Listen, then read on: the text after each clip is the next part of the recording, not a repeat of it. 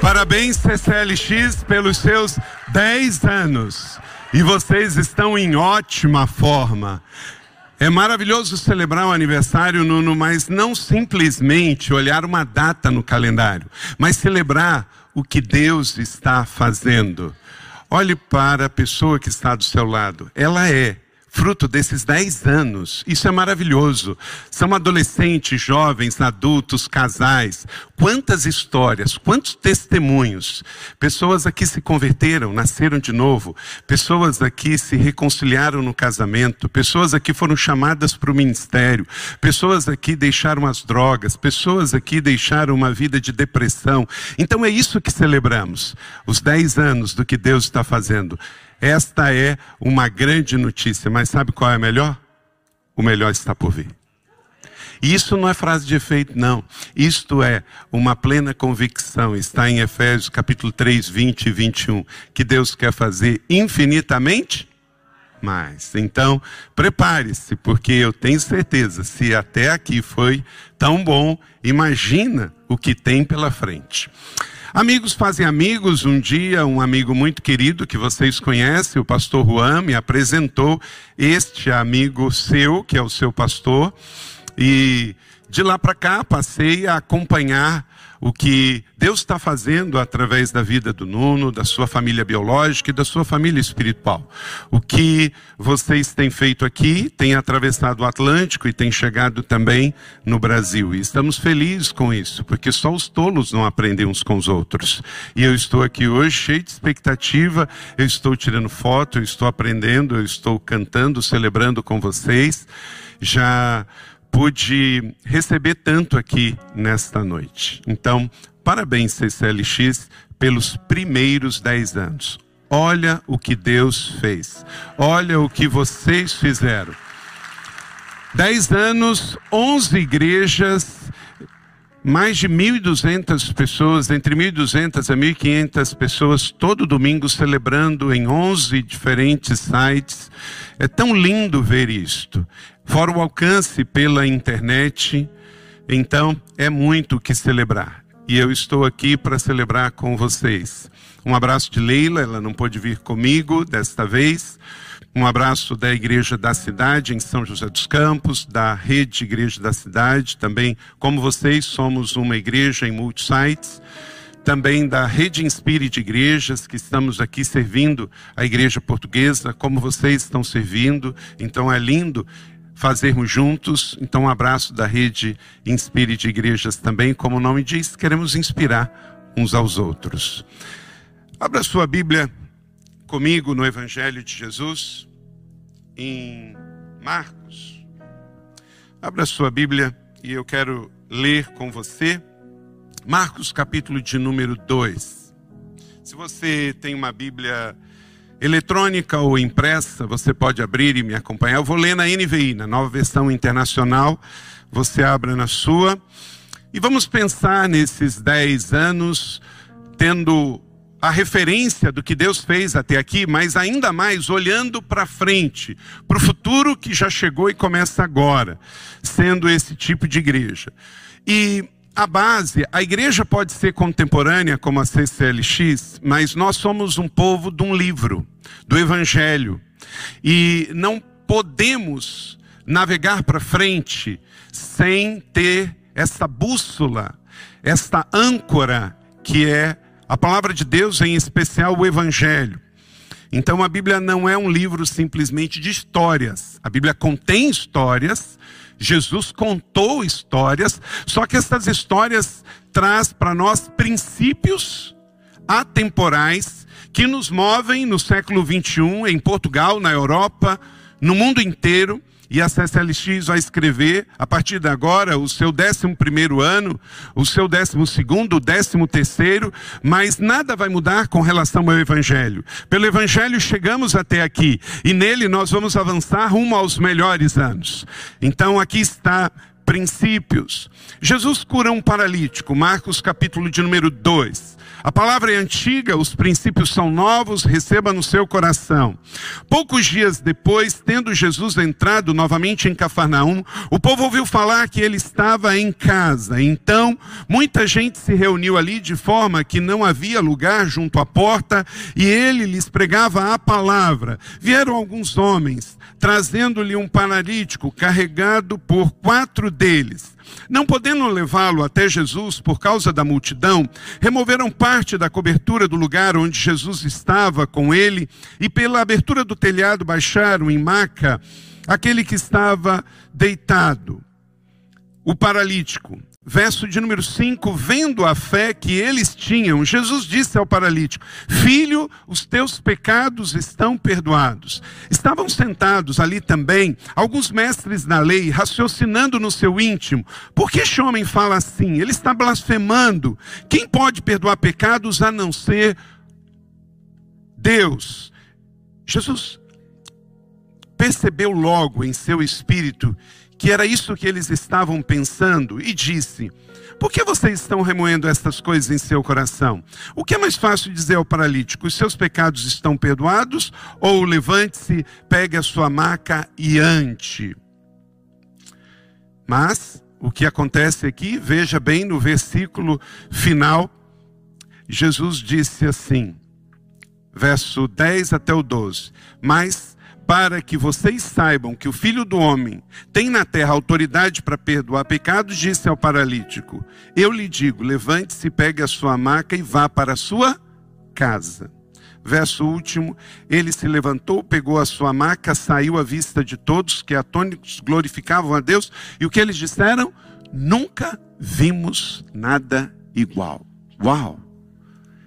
Esse texto aqui não termina com amém, termina com uau termina com algo maravilhado, espantoso. Eu espero que a cada fim de celebração na CCLX o povo possa dizer: Uau! Que fantástico, que tremendo, que maravilhoso. Mas também quando o povo tenha um pouco de conversa comigo e com você, eles possam falar: Uau! Tem algo na vida dele. E eu quero o que ele tem na vida dele. As pessoas podem até chegar por causa de coisas que lhe chamem atenção, mas as pessoas só vão permanecer por algo que lhes dê significado. Eu sou pastor de igreja local, eu já pastoreei em três diferentes estados do Brasil. A igreja que sou pastor, eu comecei a pastorear em 97. Eu vi muita coisa acontecer lá na cidade onde sou pastor. Vi uma igreja sair de 600 membros para 13 mil membros na cidade, de nenhuma é, igreja filha para 20 outras igrejas. Mas eu nunca vi alguém vir me dizer que foi transformado pela estrutura da igreja. Mas as pessoas o tempo todo me dizem que outras pessoas levaram Jesus para elas e através de um relacionamento suas vidas foram transformadas. Então, por mais que a gente possa usar as estruturas, nós precisamos lembrar que é Jesus e Jesus na vida das pessoas que vai fazer a transformação e fazer com que essas pessoas permaneçam. Então, já que estamos celebrando 10 anos, mas olhando para frente, para o futuro que já chegou, vamos pensar em CCLX fazendo a diferença na cidade. Na cidade de Lisboa, na Grande Lisboa, nas cidades portuguesas e amanhã para os desafios que Deus tem para esta comunidade. Porque a igreja não é o ponto de chegada, a igreja é o ponto de partida. Nós chegamos, celebramos e saímos aqui enviado. Toda vez que você sai de uma celebração, você não está terminando, você está começando. Porque é, na sua casa, é, na sua vila, no seu condomínio, no seu trabalho, na sua escola, que começa o seu campo missionário, o seu ministério. Nenhuma igreja será verdadeiramente apostólica se cada discípulo entender que, de fato, nós temos que absorver essa realidade do movimento e de levar Jesus para onde nós formos. Em 1 João 2, 6 diz assim: Aquele que afirma que permanece nele deve andar como ele andou. Quem aqui permanece em Jesus? Então você não pode andar de outro jeito. O jeito não é o jeito do Carlito, não é o jeito do Nuno. Nós só estamos aqui para ser facilitadores. O jeito é o jeito de Jesus. Cristãos são pequenos cristos. Aonde ele tira o pé, você coloca o seu. Você segue ele. Você é seguidor do Jesus de Nazaré. Você o representa aqui. Você é discípulo dele. A sua identidade é de discípulo de Cristo, de filho amado de Deus. Então, aquele que afirma que permanece nele, que é o seu caso, que sou eu, cada discípulo da CCLX, você que me acompanha pela internet, nós temos que andar como ele andou. E como ele andou? Ele andou fazendo confusão, ele andou brigando com as pessoas. Nós estamos vivendo um tempo de tanto hater na internet, de tanto ódio, de tanta divisão. Nós não somos chamados para partidos, nós somos chamados para seguir Jesus. É o mais brilhante e fascinante projeto de vida. As pessoas podem até ter problemas com cristãos, mas elas não têm problemas com Jesus. Então vamos levar Jesus. Tem pessoas que estão preocupadas em ganhar argumentos. Tem gente que vai chegar no céu porque todo mundo que crê em Jesus Cristo, que foi batizado, que arrependeu dos seus pecados originais, vai para o céu. Mas tem gente que vai chegar lá no céu e Jesus vai perguntar: E aí, filho, quantas vidas você ganhou? Não, Senhor, o senhor não entendeu. Vidas eu não tenho, mas eu ganhei todos os argumentos no teu nome. Eu briguei pra caramba pelo Senhor, eu briguei teologicamente, doutrinariamente. Jesus vai olhar para mim e falar assim: Filho, você não entendeu. Eu não morri por argumentos, eu morri por vidas. Então, muito cuidado para que não se esqueça disso nesse tempo em que tem muita gente brigando por causa de uma ideia, de uma posição, de uma filosofia. Nós já temos aquele que nos salvou, aquele que nos amou e que nos enviou para, em seu nome, fazermos discípulos dele. Irineu de Leon, um dos pais da igreja, ainda antes mesmo da igreja ser a igreja institucional, ele disse: Ele se tornou o que somos para sermos aquilo que Ele é. Vamos dizer isso juntos? Ele se tornou o que somos para que nós pudéssemos ser aquilo que Ele é. Então, esse é o ponto. Cada homem, cada mulher da CCLX, chamado para ser aquilo que ele é, revelando Jesus em cada casa, em cada escola, em cada universidade. Então, Vamos adiante. Ele se dedicava ao ensino dos apóstolos e à comunhão, ao partir do pão e às orações, e todos os dias estavam cheios de temor, e muitas maravilhas e sinais eram feitos pelos apóstolos. Esse é o nosso comissionamento. Você sabia que nós vamos continuar esses atos? Aqui no livro que nós temos, tem o livro de Atos, 28 capítulos. Mas Aqui são os atos da igreja primitiva, 28 capítulos. Porém, a CCLX fazendo aniversário em 2023, sabe o que é? É a continuação de Atos. Porque Atos é um livro que não termina. Atos 28 tem um ponto parágrafo no último capítulo. Mas Atos 29 é esta igreja cheia nesta noite, celebrando com tanta energia, com tanta alegria, com tanto vigor, os 10 anos. É o mover de Deus que continua, que saiu lá do Oriente Médio e chegou pelo apóstolo Paulo aqui na Europa. E você sabe que o primeiro convertido do cristianismo é um europeu como você. Cornélio foi o primeiro convertido. Isso está em Atos dos Apóstolos. E Atos de hoje é a continuação desse Atos 28. Você continua a história. O cristianismo está vivo na Europa 21 séculos depois, e você é prova disso, e você agora está escrevendo esta história. Eu estou escrevendo esta história. E o melhor não passou, com Jesus o melhor está por vir. Vamos adiante. Nós somos esses atos. Tem igreja, Nuno, que gosta de atas. Atas olha para trás. Eu gosto de Atos, porque Atos é o movimento apostólico, profético e pastoral que continua. E vamos daqui para frente. Vamos com a tecnologia, vamos com a internet, vamos com homens e mulheres comprometidos com Deus, vamos com uma igreja vibrante como vocês estão construindo hoje, mas sabendo que os princípios são os mesmos. Então, neste texto de Marcos capítulo 2, de 1 a 12 que eu li com você, para fazer a diferença nesta cidade, neste país. A primeira coisa é, e esta igreja tem feito isso muito bem, seja urbana. Jesus escolheu viver numa cidade. Olha só o verso 1. Poucos dias depois, tendo Jesus entrado novamente onde? Ah, ele não foi para uma caverna. Ele não foi para um mosteiro. O monasticismo veio muito tempo depois e não tem base no ministério de Jesus. Jesus gostava de viver nas cidades. E sabe por quê? Porque vivia no meio das pessoas. Quem já foi a Israel aqui, quando for ou for a, ao norte da Galileia, você vai ver ali aonde Jesus escolheu viver em Cafarnaum, tem uns montes bem bonitos ali que na época dava o nome de Naftali, hoje é o nome de Monte Arbel.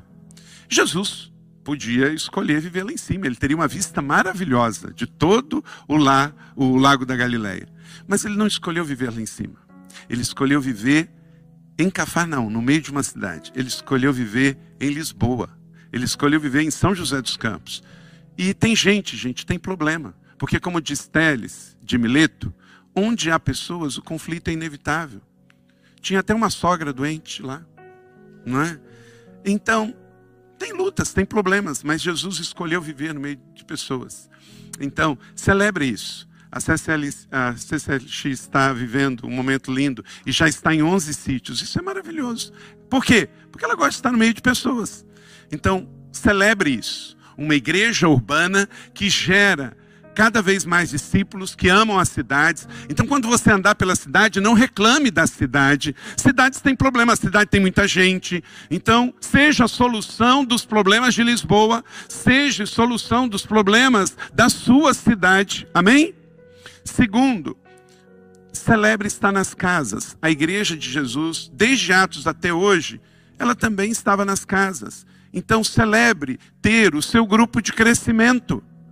Aqui na igreja, na grande celebração, nós podemos adorar a Deus com todos esses instrumentos, com todas essas canções. Não dá para fazer isso em casa, mas complementamos com outras coisas que podemos estar nas casas. Nas casas nós podemos é, responder perguntas, nós podemos orar por todas as pessoas, num grupo de crescimento de 10 pessoas, de 15 pessoas. Você pode orar com todo mundo, você pode ouvir todo mundo, tirar dúvidas.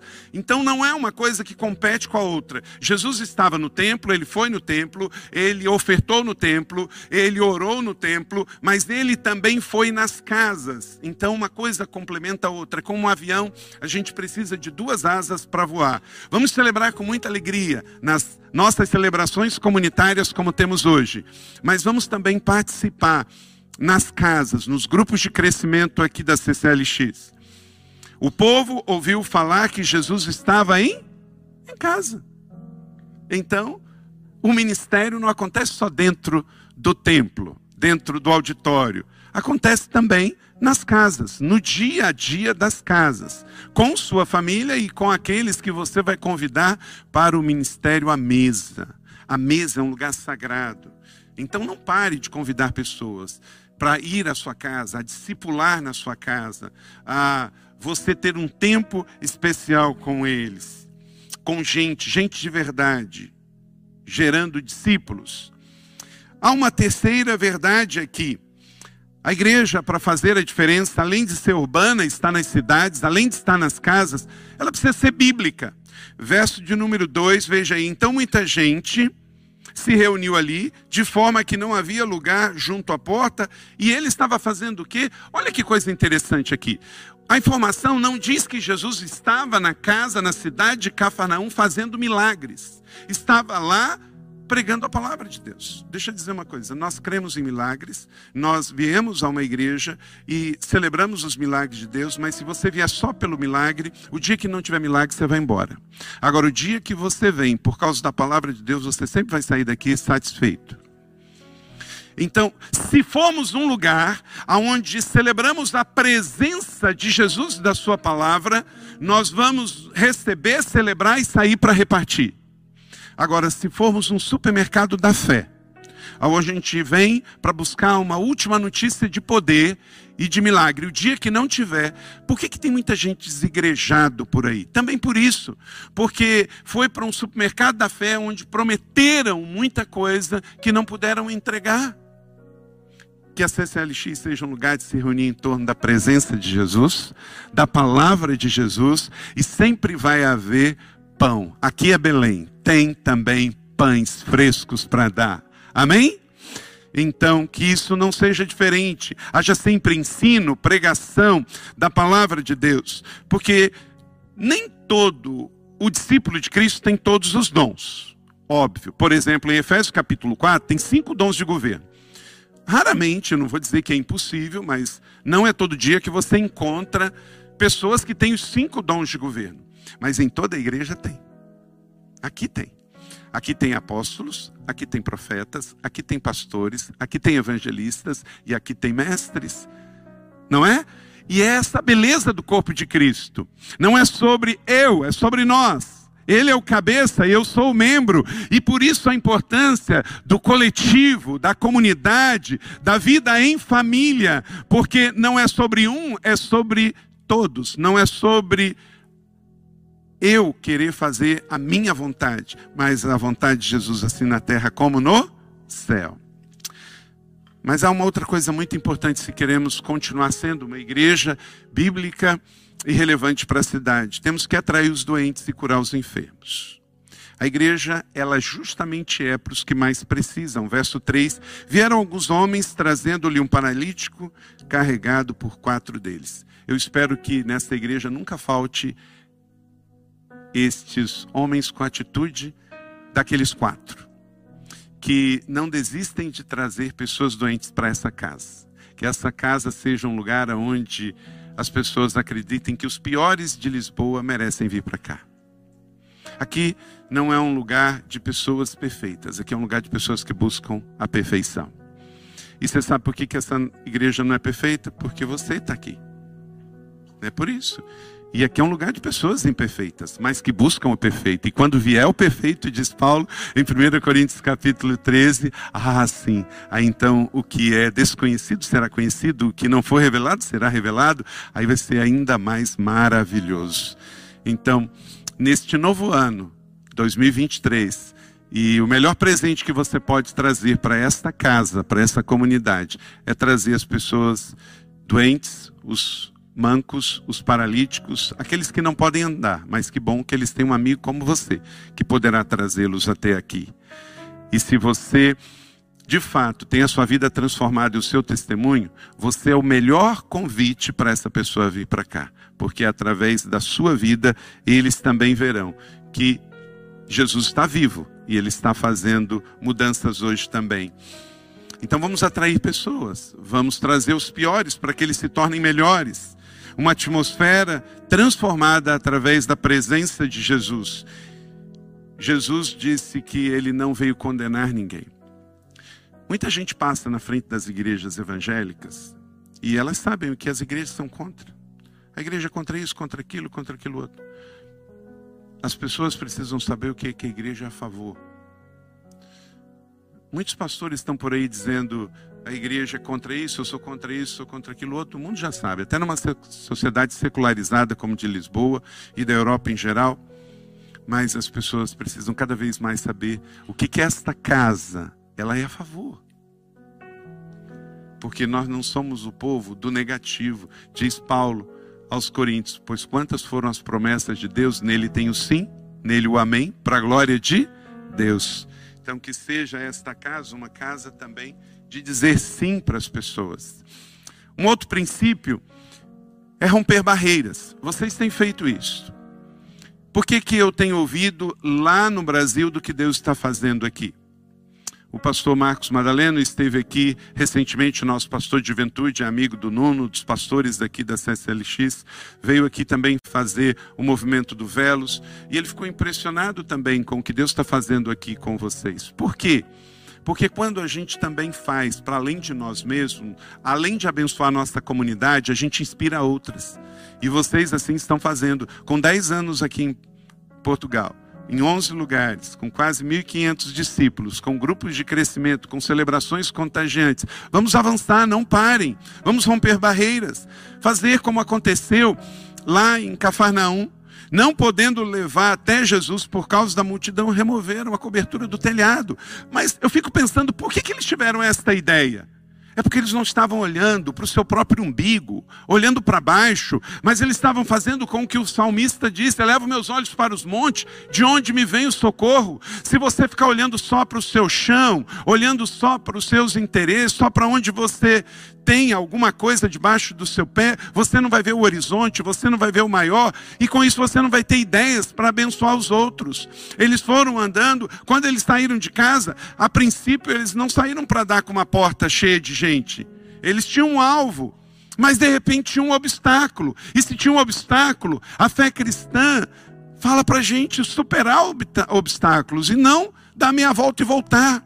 Que este ano de 2023 seja um ano de céus abertos sobre a sua vida. Que você vai romper limites, não vai parar. Que você vai ter ideias, sonhos, visões, vai profetizar e avançar. Não vai retroceder em nome de Jesus. O não você já tem. Então avance. Não seja pessimista, negativo, mas acredite que os telhados podem se abrir por uma iniciativa de avançar e não retroceder. Verso, verso 5, sexto princípio. Guarde isso. Se você quer transformar realidades dessa cidade daqui para frente, o princípio está aqui, a antiga palavra: viver e praticar a fé. Vendo a fé que eles tinham. O que Jesus pôde ver naqueles homens não foi a ideia que eles tiveram. Olha só, isso aqui é uma rema muito bacana. Eles tiveram uma ideia brilhante, mas não foi a ideia que chamou a atenção de Jesus. Vendo a fé que eles tinham. Porque ao subir em cima do telhado não resolvia o problema. Eles precisavam acreditar que o milagre podia acontecer. Então, se você for uma pessoa de boa iniciativa e de boas ideias, isso é muito bom. Mas não é tudo. Você tem que ser um homem ou uma mulher de fé. Porque sem fé é impossível agradar a Deus. Esta aqui é uma casa de fé. Vocês oram, não faz sentido orar sem fé. Vocês uh, ofertam, não faz sentido ofertar sem fé. Vocês plantam novas igrejas, não faz sentido, sabe por quê? Sem fé não acredita em conversão. E sem conversão não tem jeito, não faz sentido plantar novas igrejas. Então nós somos o povo da fé, e como Lutero disse em Romanos, capítulo 1, 17, nós somos o povo que vive pela fé, quando ele descobriu que Paulo disse isso, e essa verdade estava oculta, porque a igreja, por causa de muitas religiosidades, escondeu essa verdade. O discípulo vive pela fé quando Paulo faz a releitura de Romanos e traz essa verdade para o povo da Europa, a Europa muda o mundo através da releitura das Escrituras. Você tem nas suas mãos uma promessa. O primeiro convertido do cristianismo é europeu. A Europa foi reformada através de um europeu. O homem que traduziu a Bíblia para o português é um europeu. Então, Deus tem escrito a história dele no mundo, passando pela Europa. E o cristianismo no século 21 passa pela Europa sim. Não fique só dizendo que na Europa o cristianismo está morrendo. Não, acima de tudo, Deus tem algo grande para fazer no mundo e no futuro até a volta de Jesus. Isso passa pela Europa, isso passa por Portugal, isso passa pela sua vida, pela sua oração, pela sua ação. Por esta igreja está completando 10 anos cheia. Ou oh, nós olhamos para trás e olhamos e vemos que tudo começou com Jesus, o homem de Nazaré, com 12. Mesmo assim, eles não eram perfeitos e chegou até nós. E hoje olhamos para trás, é a manjedoura que Jesus nasceu está vazia. A cruz que Jesus foi crucificada está vazia. A sepultura que ele ressuscitou está vazia. Mas a coisa linda é que a CCLX está cheia. Então, quer dizer que nós estamos ativando algo para o presente e para o futuro. Não acabou, não acabou. Que coisa maravilhosa. A igreja que sirvo como pastor celebrou 80 anos semana, mês passado. E eu disse para a igreja que a coisa linda não foi celebrar 80 anos, é celebrar os seus 80 anos na sua melhor forma. Nós nunca batizamos tanto, nós nunca plantamos tantas igrejas, nós estamos com quase 1.300 e poucos grupos de crescimento, plantamos 20 igrejas. Então não é celebrar 80 anos, é celebrar 80 anos na sua melhor forma. Então não é só celebrar 10 anos da CCLX, é celebrar na sua melhor forma. Vocês vivem sua melhor forma hoje, não é? Oh, maravilha, isso é lindo e poderoso demais. Então, vamos viver e praticar pela fé. Sétimo, vamos confrontar a religiosidade. Eu acho que o pastor Nuno faz pouco isso, né? Ele faz pouco isso. O, sabe, o, o, o, religioso, isso é muito antigo, gente. Só saiu do judaísmo e entrou no cristianismo. Mas versos 6 a 8 aqui, de Marcos capítulo 2, disse o texto do evangelho que eles nem precisaram abrir a boca, não é? Está aqui. Sabe por quê? O religioso comunica com os olhos. Mas o homem cheio de fé também comunica com os seus olhos que os seus olhos, que a sua face comunique a sua fé, a sua alegria, a sua abundância no Espírito Santo, o seu contentamento. Aqueles religiosos estavam lá de braços cruzados, tipo assim, eu quero ver aonde vai dar. O que que esse camarada, esse, porque você tem que pensar, Jesus era um jovem de trinta e poucos anos. O que que esse jovem está falando? O que que ele está fazendo? Jovens mudaram o mundo, a começar por Jesus. Então, se você praticar o evangelho, você vai confrontar a religiosidade de muita gente. Mas também você vai atravessar os séculos ganhando pessoas para Jesus. Aleluia. Bill Johnson ele disse: "Não posso me dar o luxo de ter um pensamento em minha mente que não esteja na mente de Deus". Então, que você seja inundado por muitas ideias, muitos sonhos e visões e pensamentos que estão no coração de Deus, mesmo que ele venham confrontar muita gente religiosa neste tempo, porque foi para a liberdade que Cristo nos libertou. Portanto, vamos permanecer firmes e não vamos nos deixar submeter a um jugo de escravidão. A religiosidade impõe escravidão, mas o discípulo de Cristo, ele é livre e ele se manifesta. Amém ou não amém? Tem um livre aí celebrando 10 anos da CCLX, então se manifesta aí de algum jeito. Aplauda o Senhor, celebre Jesus, coisa linda e maravilhosa. Para os apaixonados, o tempo passa de forma diferente. Que assim sejam vocês também. Apaixonados por Jesus, apaixonados pela igreja de Jesus. E quando alguém disser assim, sabe qual é o seu problema? Você parece demais com o seu pastor. Aí você fala assim, poxa, estou tomando como elogio. Oito, e concluindo aqui. Profeticamente ousada. Uma igreja para mudar uma cidade, ela tem que ser profeticamente ousada. Verso de número 9. O que é mais difícil? É curar só ou perdoar pecado? Jesus não queria se posicionar. As duas coisas eram importantes. Seja ousado.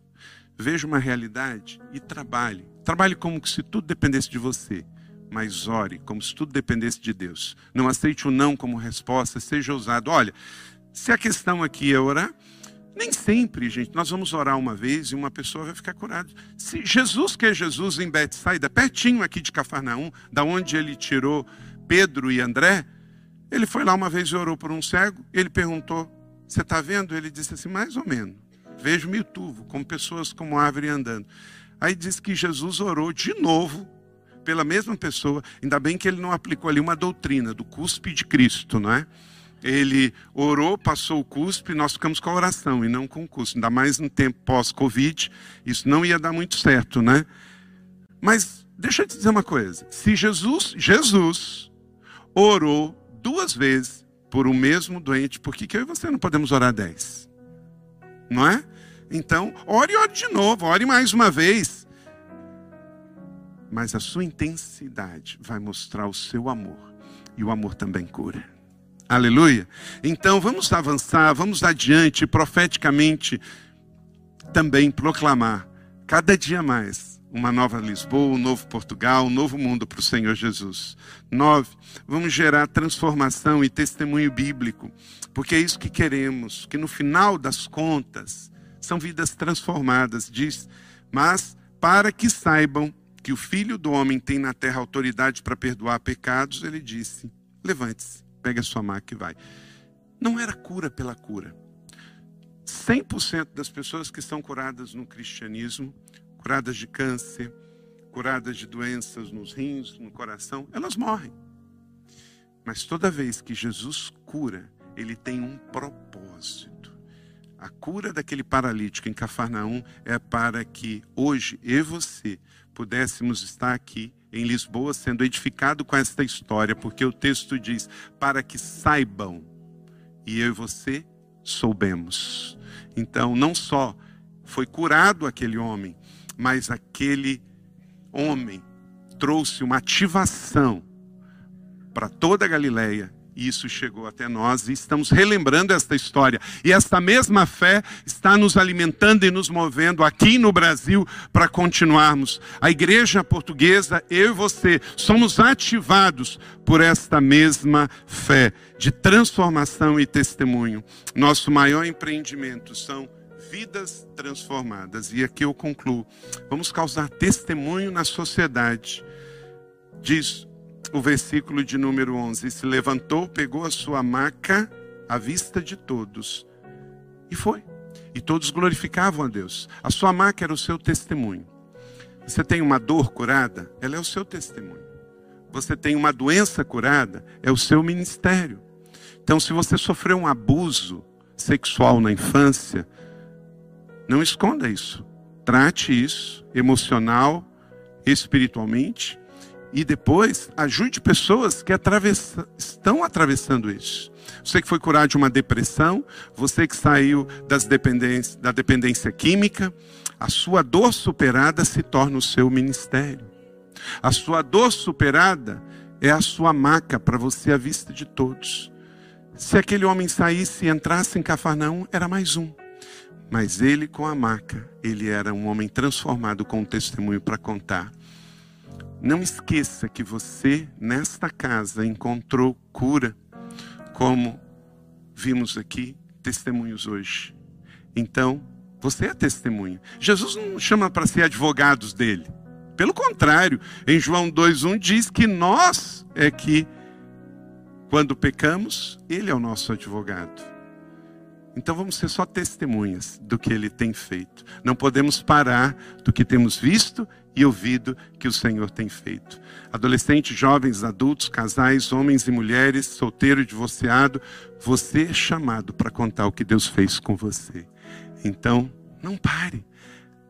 A igreja só está começando. Novinha, 10 anos. E até Jesus voltar, tem muita história para acontecer. E por isso, amanhã vamos celebrar de novo, domingo vamos celebrar de novo, porque grandes coisas tem feito o Senhor por nós e por isso estamos alegres. Seja você e você é a igreja para transformar a cidade. Você recebe esta palavra da fé? Que ela seja sobre a sua vida na boa medida, sacudida, calcada e transbordante. Você vai fazer diferença na cidade. Quem quer fazer diferença na cidade, levanta a sua mão. Em nome de Jesus, Senhor, que essas mãos levantadas, dizendo sim, elas possam ser enviadas como testemunhos, missionários, para que cada vez mais o teu reino venha à terra através de cada um, em nome de Jesus. Aleluia. Glória a Deus.